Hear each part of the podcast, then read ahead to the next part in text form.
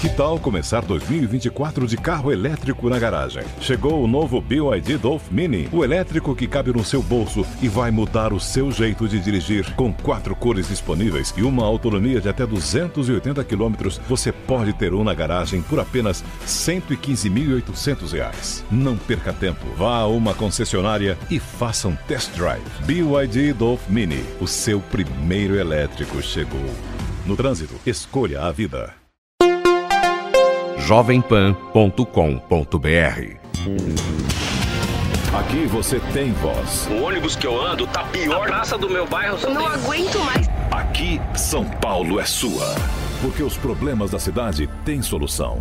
O seu problema é nosso problema. Na Jovem Pan. Ligado na cidade com Fernando Martins.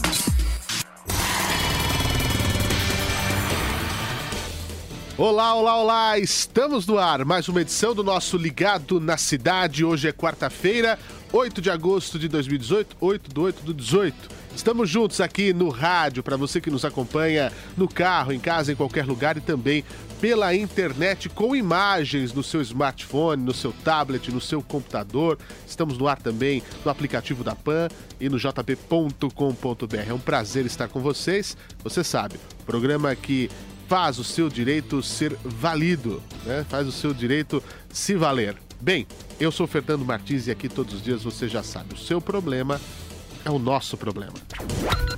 Participe e envie sua denúncia. Fale sobre problemas relativos a serviços públicos e direitos do consumidor. Pelo WhatsApp da PAN, 931 17 0620. 931 17 0620. Envie fotos, vídeos e áudios contando o que está acontecendo na sua rua, no seu bairro, na sua cidade. Ao vivo, durante o programa, participe pelo telefone 28709707. Interaja também pelo Twitter, arroba Portal Jovem Pan, a hashtag Ligado na Cidade. Estamos esperando a sua mensagem. Você, você, você. Ligado na Cidade. Nosso Ligado na Cidade está no ar, então eu já provoco você a participar conosco pelo 28709707, que é o nosso telefone para você conversar ao vivo comigo e dizer o que acontece de errado aí na sua rua, na sua região, no seu bairro. E também pelo WhatsApp da PAN 931 17 0620. Você manda vídeos para gente mostrando o que está acontecendo de errado aí na sua região. Isso reforça o seu pedido e faz com que o atendimento seja muito mais rápido e eficaz. Mas o nosso programa, ele é voltado essencialmente para a prestação de serviços à comunidade, aos ouvintes que estão ligados aqui na Jovem Pan, como a Jovem Pan faz há muitos anos. E a nossa querida Bia Carapeto, nossa produtora, tem informação do dia hoje, não é? Olá, Bia, bom dia. Bom dia, Fernando, bom dia a todos. Fernando, me diz um negócio, você sabe É. que dia é hoje? 8 de agosto. 8 de agosto. Você sabe que data é hoje? Não, o que, que se comemora? É, hoje é o Dia Internacional do Pedestre. E por conta disso, a Secretaria Municipal de Mobilidade e Transporte está promovendo uma ação na Avenida Celso Garcia. Lá no Lago da Concórdia, por conta dessa data, alguns mímicos vão orientar os pedestres a atravessar na faixa e também conscientizar os motoristas para a importância de respeitar e dar preferência para quem anda a pé na cidade de São Paulo. Essa ação está acontecendo desde as 10 da manhã de hoje e vai até as 3 da tarde. Além dessa ação na Celso Garcia, a CT espalhou cerca de 50 faixas em corredores de grande fluxo de motoristas e pedestres por toda a região de São Paulo, principalmente aqui na Avenida Paulista, na 23 de Maio, na Estrada do Mboimirim, na Radial Leste, para novamente conscientizar todo mundo a importância do pedestre aqui na cidade de São Paulo. Sem dúvida, trânsito é assunto da cidade, Bia. Eu estava conversando com o Alex Rufo, nosso colega do Máquinas aqui, eh, falando sobre eh, isso exatamente. Como a gente ainda não respeita. Tem gente que põe o para-choque, tem gente que põe uma roda, tem gente que põe meio carro em cima da faixa de pedestre, sabe que não pode fechar cruzamento. Ações como essas são essenciais para que os motoristas, você que está aí no carro agora, ouvindo a Rádio Jovem Pan, você sabe disso, né? Ah, é muito importante que o trânsito todo tenha esse respeito pedestres, ciclistas, motociclistas, motoristas, para que tudo flua normalmente, diminua a acidentalidade e, claro, sem acidentes a gente tem ah, ah, dinheiro que sobra para outras áreas. O que a gente ocupa de leitos hospitalares para gente que é acidentada, gente que isso quando não morre, ficam com sequelas, acaba até com a produtividade de um país. É muito importante, Bia, sem dúvida, pensar ah, em todo o aspecto do nosso trânsito. com toda certeza. E já já a gente volta com mais informações aqui pro Ligado na Cidade. Fico aguardando. E olha. Ligado na Cidade, com Fernando Martins. Vamos para o nosso primeiro caso do dia, que é o da Sônia. Ela assinou os serviços telefônicos da Vivo. Está tendo problemas, não é, Sônia? O que está acontecendo? Conta pra gente. Estou agora sem a linha telefônica. Estou recebendo desde o dia que eu pedi para transferir a conta do dia 26 para marcar outro dia, que eu gostaria que fosse no começo do mês, porque assim eu não tenho que pagar juros. Foi a pior coisa. Daquele dia em diante, eu só recebo ligação que eu estou inadimplente, que eu tenho que pagar a conta. Olha, para o um entendimento mais completo da história, a Sônia pediu para trocar a data do pagamento da sua fatura com a Vivo para o começo do mês e desde então só virou dor de cabeça. Ela ligou para a Anatel, fez um comunicado oficial relatando o que vem acontecendo. Disseram que iam resolver o problema, mas se tivessem resolvido, esse caso não ia estar tá aqui no Ligado na Cidade, a Sônia não ia estar tá aqui. Deu quanto tempo? Dez dias. Passou esses dez dias? E nada? Certo, é, exatamente. Já faz 10 dias que ela está sem o telefone. A gente está uh, uh, reforçando esse caso porque a pessoa não pode ficar sem. Ela está pagando, o tempo está correndo, né? Ela vai ter. A mãe mora no, no, numa casa de repouso, né? E ela precisa de informações, precisa entrar em contato. Não tem como, não é um luxo, é uma ferramenta, né? A nossa ouvinte não consegue ficar, é, não consegue fazer ligação alguma, apenas receber. E nem a própria Vivo está entendendo por que da situação estar desse jeito mas eles vão precisar entender que a gente precisa resolver esse problema e rápido. Dona Sônia, sabe que aqui a gente vai ter a solução sem dúvida, porque o peso da Jovem Pan ajuda na hora de colocar o consumidor no lugar onde ele merece.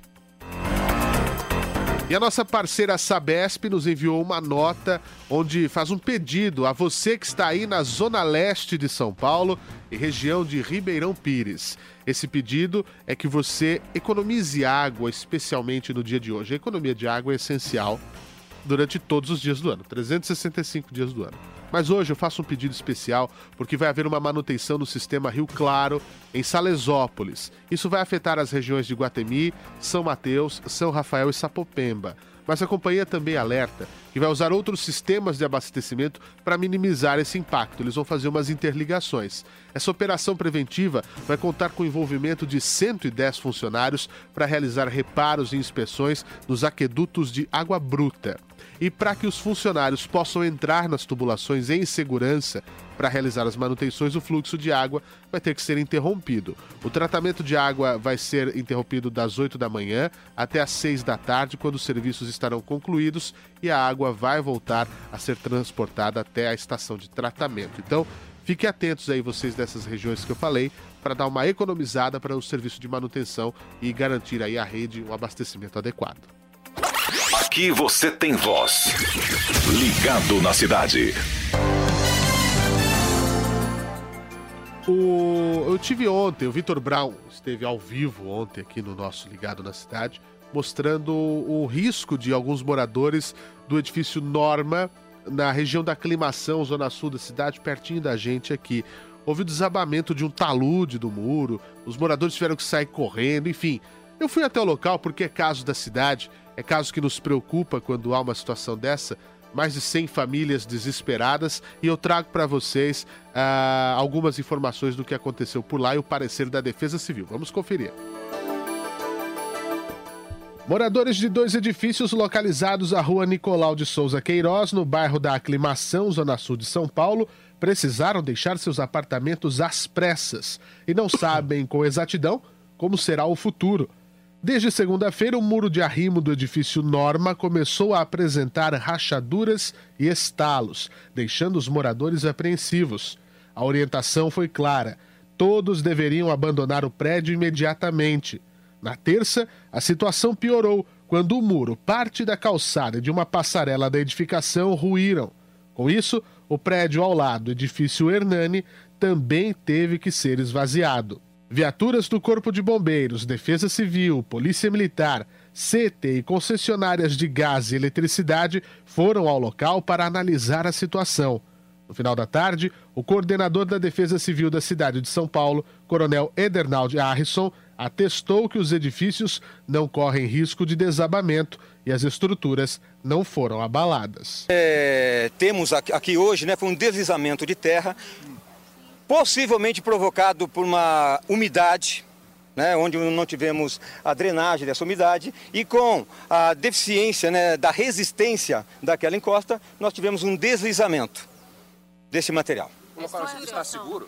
O prédio está seguro, de acordo com a análise que os nossos engenheiros fizeram até o momento.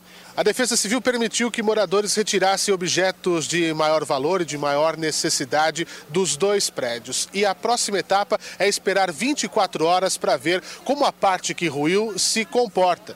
O clima também pode interferir e lonas serão colocadas para evitar que o deslizamento aumente. Ainda assim, resta preocupação. Moradores querem contratar uma perícia particular para ajudar nas investigações, pois, segundo eles, havia uma obra no prédio que poderia ter causado deslizamento. A Defesa Civil, por sua vez, diz não ter conhecimento de nenhuma obra no local. Os edifícios Norma e Hernani têm juntos 120 apartamentos e abrigavam 116 famílias que precisaram recorrer a amigos e parentes. Caso da aposentada Maria Fernanda Bianchi, de 63 anos. Ela lembra que acordou com o chamado urgente para deixar o edifício e teme pelo pior. Eu estava dormindo, era tarde, alguém espancou a minha porta e falou: sai que o prédio vai ruir. Eu tenho dois gatos, eu me desesperei, peguei os dois gatos, tentei por dentro das caixas, eles me arranharam inteira. Aí eu desci, estou de camisola na realidade.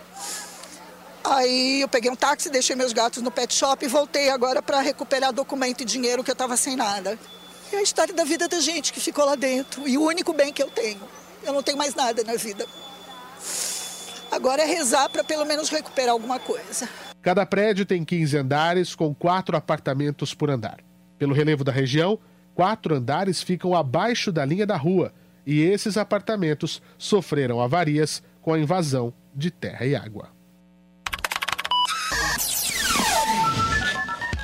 É uma situação extremamente complicada. É, é, os moradores aí estão é, procurando o que fazer a partir de agora. A gente vai acompanhar, porque a Defesa Civil, como o próprio Coronel Harrison disse, pede 24 horas. E é uma situação extremamente complicada. Quem conhece a aclimação sabe que o relevo não ajuda, né? E as ruas são sinuosas, são aclives, né? são ladeiras, enfim e uh, os moradores precisam de uma atenção e nós estamos aqui para ajudar também. E para ajudar, quem nos liga? 2870 9707 é o fone da PAN. Pode ligar agora que eu vou te atender. 2870-9707. Alô, quem fala? Bom dia, Fernando. É Mário Napolitano, da República Popular da Moca. Opa, e aí, Belo? Tudo bem, Mário? Tudo. Fernando, nós Sim. nos falamos antes do início da Copa do Mundo da Rússia. Uhum. E o programa estava para sair do ar por causa da Copa do Mundo. Sim. E você falou, olha, nós vamos talvez ir atrás dessa matéria, coisa e tal. Era o caso, o meu caso, é o da, do cemitério da Quarta Parada, eles já levaram portões, já levaram bronze, levaram tudo. E agora estão levando azulejo do meu túmulo. É uma, é uma situação. É, é absurdo. Por quê? Porque o meu avô, quando comprou aquele túmulo nos anos 60, 70, uhum. ele contratou um empreiteiro lá na obra que ele fazia dezenas de túmulos iguais. Então, você passa ali na, no, hoje no cemitério da Quarta Parada, que é chamado Cemitério do Brás, Sim. e você vê dezenas de túmulos idênticos ao meu. E aí, era utilizado um, esse empreiteiro usava o mesmo tipo de azulejo. Aí o que ocorre? Passados 50, 60 anos, os azulejos quebram, estão caindo, e tem gente indo lá e tirando com talhadeira os meus azulejos para é, arrumar outros túmulos idênticos ao meu. É, porque são Aí eu estava conversando lá, desculpa te interromper. Não, claro. Mas eu estava conversando com, com as pessoas lá que trabalham lá. Uhum. Eles falam que quem faz isso não é bandido. São os próprios construtores e jardineiros que trabalham na prefeitura que por algum trocado se oferece, olha, você quer que eu arrume? Eu tenho esse azulejo, coisa e tal. Na verdade, ele vai lá no meu túmulo e arranca o meu. É, porque são azulejos que já se tornaram azulejos raros, né? É. Então ele vai onde tem o azulejo. Olha, olha que ponto chega essa denúncia do Mário, é algo assim impressionante. Minha produção acabou de Eu me tenho soprar. provas, eu tenho provas, Sim. fotos que provam que fizeram com o meu túmulo. Sim, não, eu Eles vou. Eu vão vou... com o maior cuidado, eles vão com cuidados lá. Eles vão com uma talhadeira bonitinha lá, pro azulejo que eles tirem não quebre. Pois é, tira com todo cuidado. A- a- o, o cemitério do Brasil, Quarta Parada, é um dos mais antigos de São Paulo. Né? Ele foi eh, fundado eh, eh, em 1893, é um dos mais famosos da cidade e precisa de atenção. A, a minha produção me soprava agora aqui que nós já, já recebemos outras reclamações sobre o Quarta Parada especificamente. Nós mostramos ações da Guarda Civil Metropolitana no Araçá. Mas a gente quer saber como é que fica o quarta parada. Eu vou pedir, Mário, que você fale com a nossa equipe de produção para a gente pegar os seus dados e mande essas fotos para a gente, por favor. Nós queremos colocar aqui no ar para cobrar a administração eh, dos cemitérios, o Serviço Funerário de São Paulo, a quem de direito, porque não pode, dentro do próprio cemitério, essa é a denúncia. Dentro do próprio cemitério, pessoas que vão lá, não, você tá precisando de dois, três azulejos aqui? Não, eu arrumo, não faz mal que o seu túmulo tem 50 anos, eu acho. Aí roda um pouco, vai no túmulo da família aí, da- do, do jazigo do, do, do, do Mário, vai lá cuidadosamente com a talhadeira, tira e por, o que o Mário disse, por alguns trocados. Né? Isso é inadmissível. Nós vamos levar essa, denú- essa denúncia adiante, Mário. Fale com a nossa equipe de produção, envie as fotos. Você que tem essa comprovação para o nosso e-mail ligado na cidade jovempan.com.br. Você que tem denúncia também pode fazer o mesmo. E, ou pelo nosso WhatsApp da PAN 931 17 0620. Um absurdo. Dentro do próprio cemitério, antes tinha que se preocupar com noia, com, com viciados, com adictos que, que iam lá, roubavam, furtavam, na verdade, para revender. Agora o comércio acontece lá dentro mesmo. A denúncia é do ouvinte, nós vamos apurar isso. Muito obrigado pela sua participação, Mário. Bom, nós não temos boas notícias, infelizmente, em relação ao caso da policial Juliane. O desfecho trágico, o corpo dela foi encontrado em um porta-malas de um carro na zona sul de São Paulo. O... A polícia segue, claro, com as investigações, porque os responsáveis por isso têm que ser procurados, né? têm, que ser, que ser identificados. Mas vamos ouvir o Vitor Moraes, que conta mais pra gente sobre esse assunto. A Polícia Civil de São Paulo ainda investiga os responsáveis pela morte da soldado da Polícia Militar Juliane dos Santos Duarte, de 27 anos. Nessa terça-feira, um dos suspeitos de participar da morte da PM foi preso e encaminhado para o 89º DP no Morumbi, Zona Sul de São Paulo. Everaldo Severino da Silva, de 45 anos, conhecido como Sem Fronteira, é suspeito de fazer parte do PCC. A PM Juliane foi encontrada morta na noite de segunda-feira com tiros na cabeça e na virilha. O corpo estava dentro de um porta-malas de um carro no bairro Campo Grande, a 8 quilômetros de distância de onde ela havia sido vista pela última vez. Juliane desapareceu na última quinta-feira quando foi a um bar na comunidade de Paraisópolis com mais duas amigas. Uma hipótese da investigação é a de que integrantes do PCC teriam descoberto que ela estava no local e a sequestraram. Os exames periciais apontaram que Juliane morreu entre 24 e 48 horas antes da localização do corpo. Isso significa que a execução foi no sábado ou no domingo. A moto da policial Juliane foi localizada na quinta-feira em Pinheiros, zona oeste da capital. Câmeras de segurança registraram o momento em que um homem deixa o veículo escoltado por outros três suspeitos. A polícia já identificou o homem que abandonou a moto, mas ele ainda não foi preso. Juliane morava em São Bernardo do Campo com a mãe e a irmã, estava de férias e trabalhava na Polícia Militar há dois anos. Ah, uma mulher policial, negra, homossexual, morta. Mais um caso de violência na cidade de São Paulo. Dessa vez, a PM Juliane. Quantos mais casos a gente vai ter que assistir e que acompanhar? A corporação da Polícia Militar, óbvio, está consternada. Mais um herói e se vai. Nós não podemos permitir essa matança que existe no nosso país. Nós estamos sim em situação de guerra civil. Né? A pessoa sai, está em férias, vai para um bar, vai. Alguma coisa estranha ainda tem nesse caso. Não é possível que, que, que ela eh, cometeu algum equívoco, a, a- Juliana. Nós temos que parar com isso. As pessoas estão morrendo, policiais estão morrendo. A violência tem que ser combatida e eu me recuso a acreditar que o crime é mais organizado que a justiça. Nesse Brasil de, de esculhambação que a gente vive. Eu não quero acreditar nisso. Bom, uh, vamos seguindo aqui com o nosso programa. A, a Bia Carapeto está de volta aqui porque tem um pessoal que vai receber uma graninha, não é isso, Bia? É, Boa então. notícia. Começa hoje, nessa quarta-feira, o pagamento do fundo PIS-PASEP aos cotistas de todas as idades que são correntistas da Caixa Econômica Federal e do Banco do Brasil. Mas o que, que é o PIS-PASEP? O PIS é um programa de integração social e o PASEP é o programa de formação do patrimônio. Os dois servem para servem pagar as contribuições sociais devidas pelas empresas ao, ao longo dos anos. É, eles buscam financiar o pagamento do segundo seguro-desemprego. Oh, tá difícil hoje, hein? Seguro-desemprego, os abonos salariais e coisas do gênero. O PIS ele é destinado a, a servidores do setor privado e o PAESE, PAESE não, PASEP, para o público. E quem que pode sacar esse dinheiro, Fernando? É o que eu ia te perguntar. Todos os trabalhadores que tiveram um emprego formal entre 1971 e 1988. Tem um Aí calendário, na tela, né? Isso.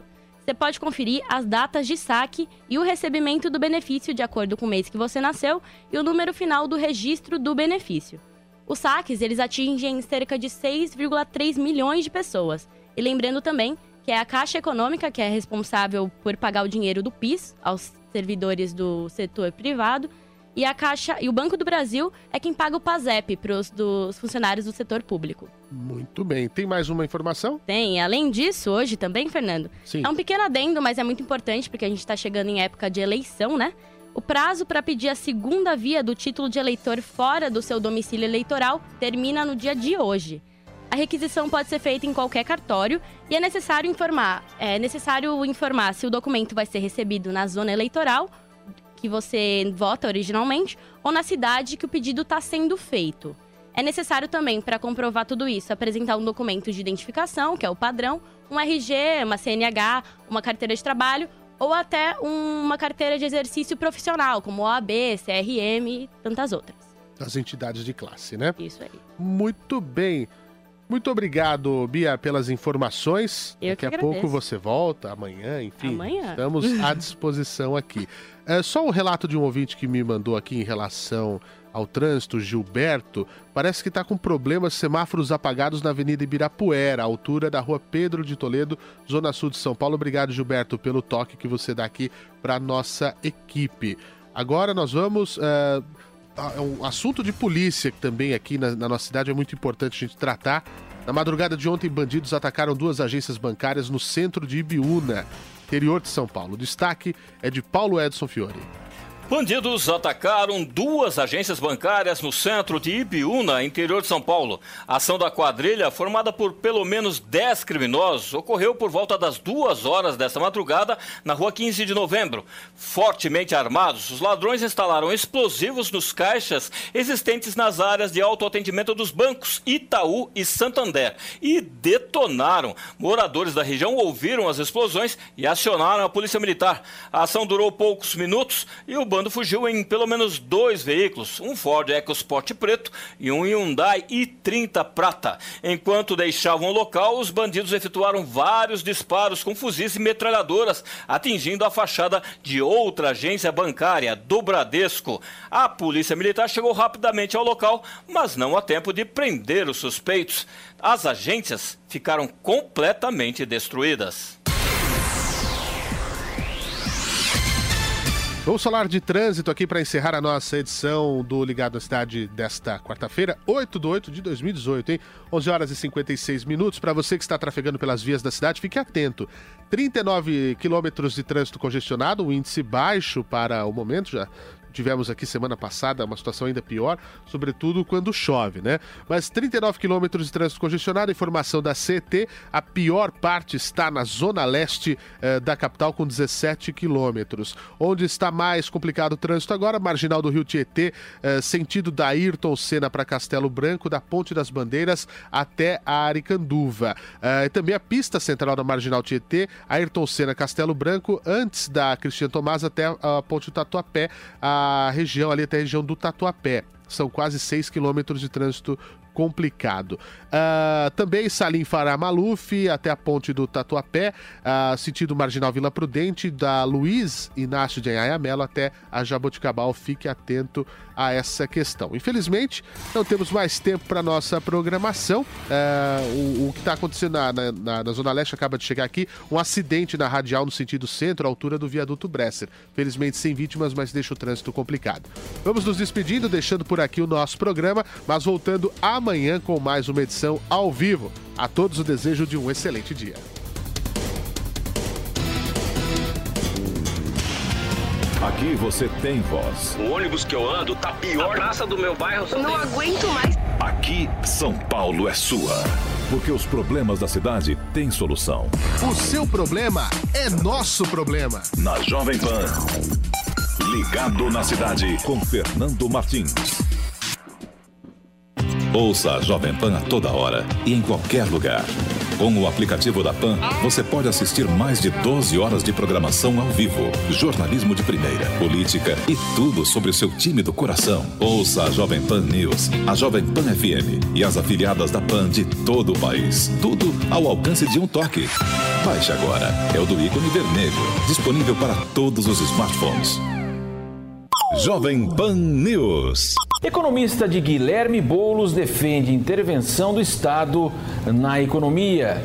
Para Marco Antônio Rocha, o pessoal considera que programas emergenciais para recuperar o país dependem de um novo modelo de desenvolvimento. A gente entende que, do ponto de vista conjuntural, isso só se recupera, quer dizer, o dinamismo dessa economia só se recupera a partir da intervenção do Estado quer dizer, a partir da recuperação da capacidade do Estado em fazer investimento público. Né?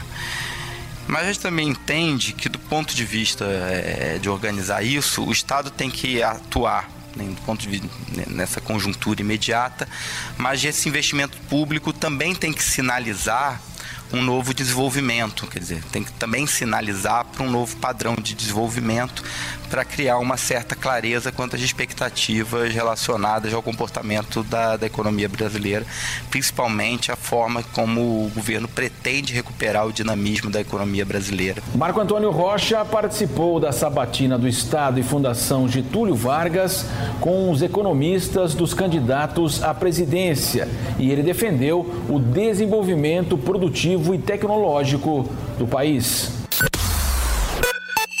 Jovem Pan News. Jovem Pan. Arquibancada JP. Futebol e bom humor em um só programa para você. Acesse jp.com.br barra arquibancada JP. With lucky landslots, you can get lucky just about anywhere. Dearly beloved, we are gathered here today to. Has anyone seen the bride and groom? Sorry, sorry, we're here. We were getting lucky in the limo and we lost track of time. No, Lucky Land Casino, with cash prizes that add up quicker than a guest registry. In that case, I pronounce you lucky. Play for free at LuckyLandSlots.com. Daily bonuses are waiting. No purchase necessary. Void where prohibited by law. 18 plus. Terms and conditions apply. See website for details.